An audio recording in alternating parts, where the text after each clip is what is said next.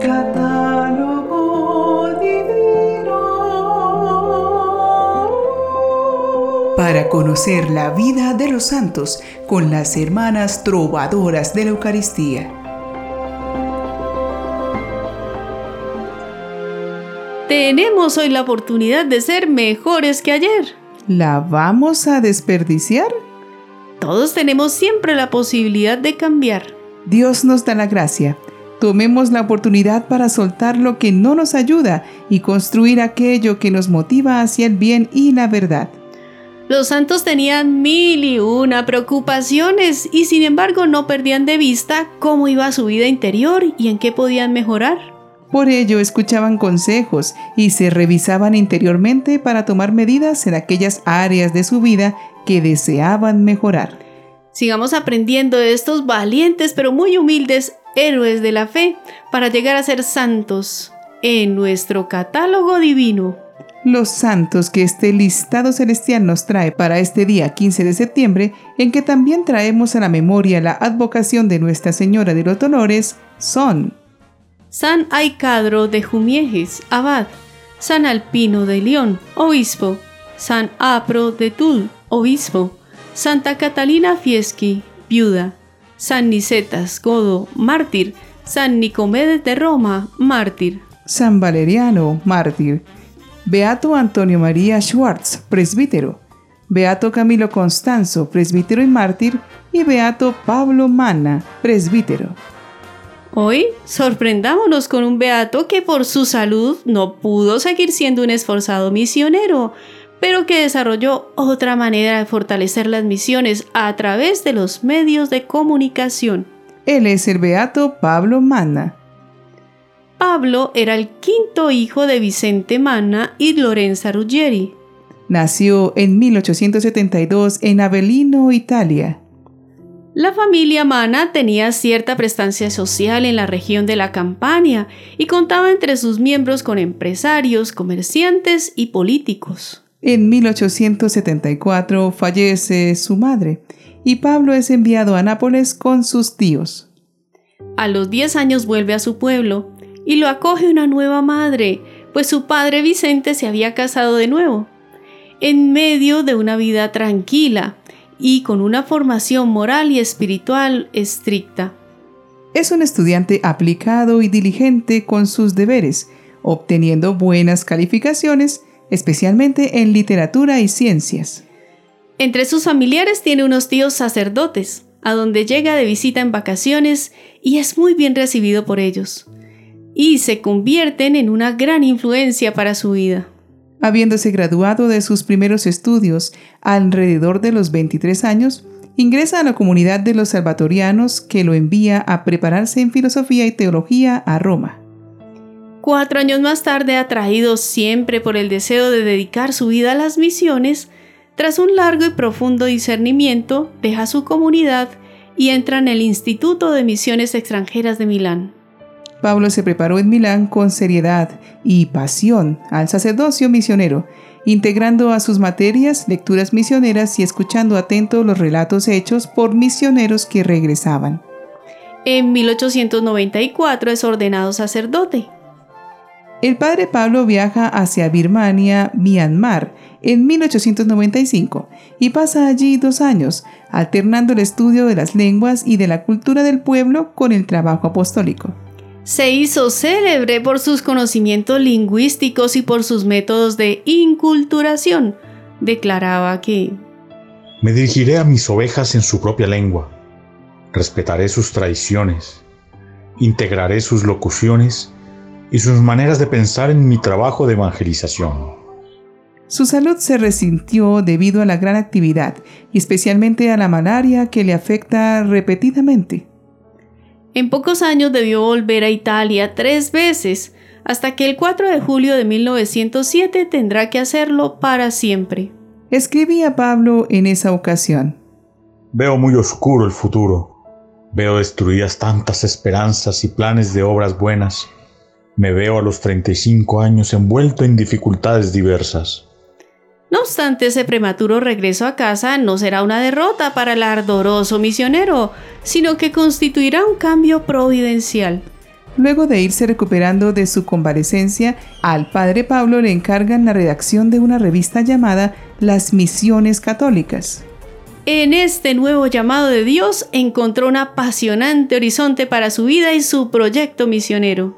Se convirtió entonces en un extraordinario animador misionero y vocacional, realizando este apostolado por medio de la prensa y luego a través de la fundación de la Unión Misionera del Clero.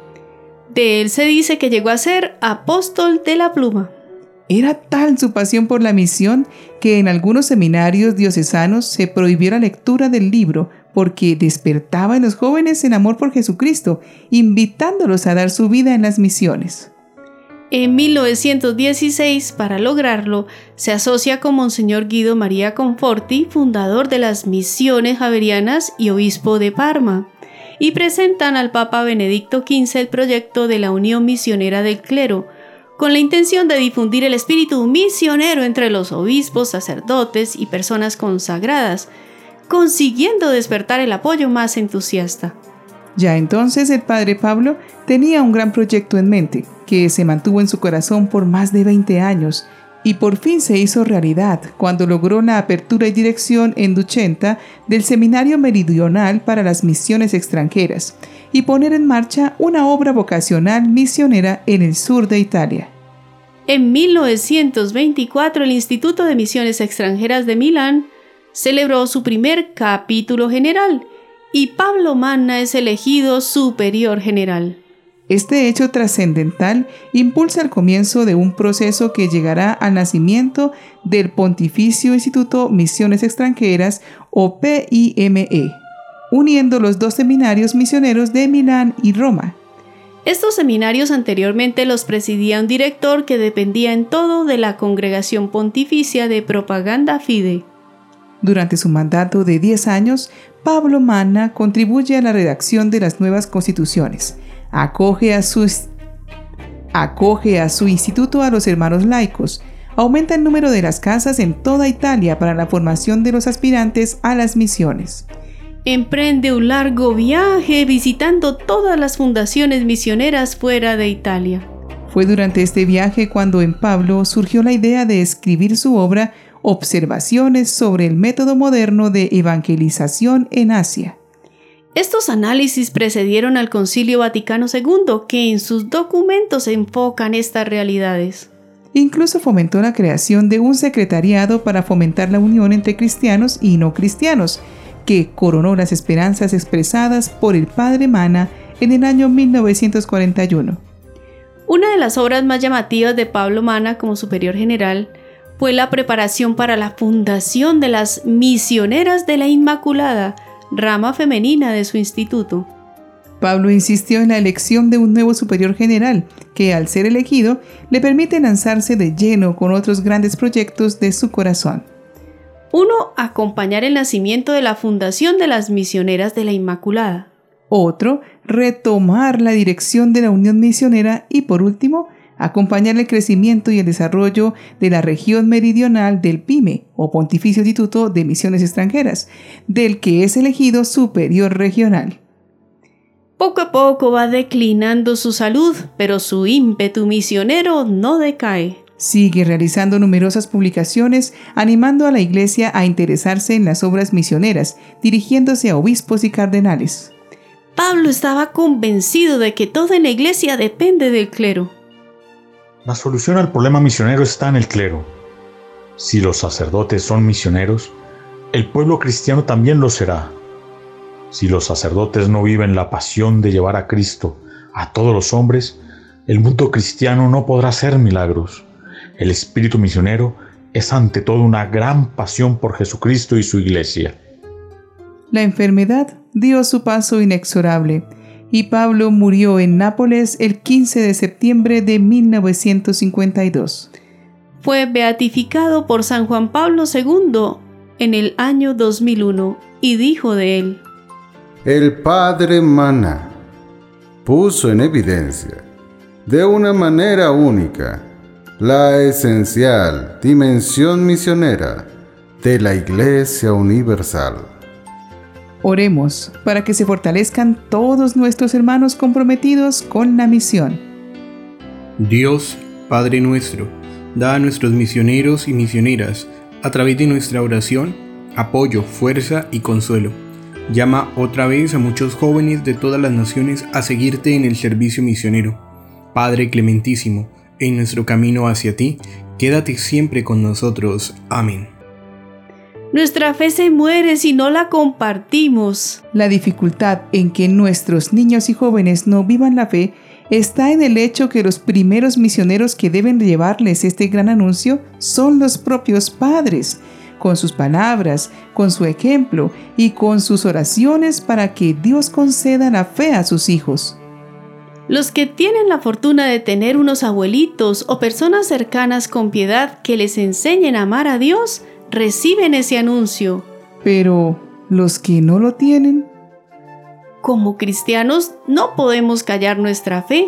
Hay que compartirla, primero en el hogar y luego con nuestros actos fuera de casa.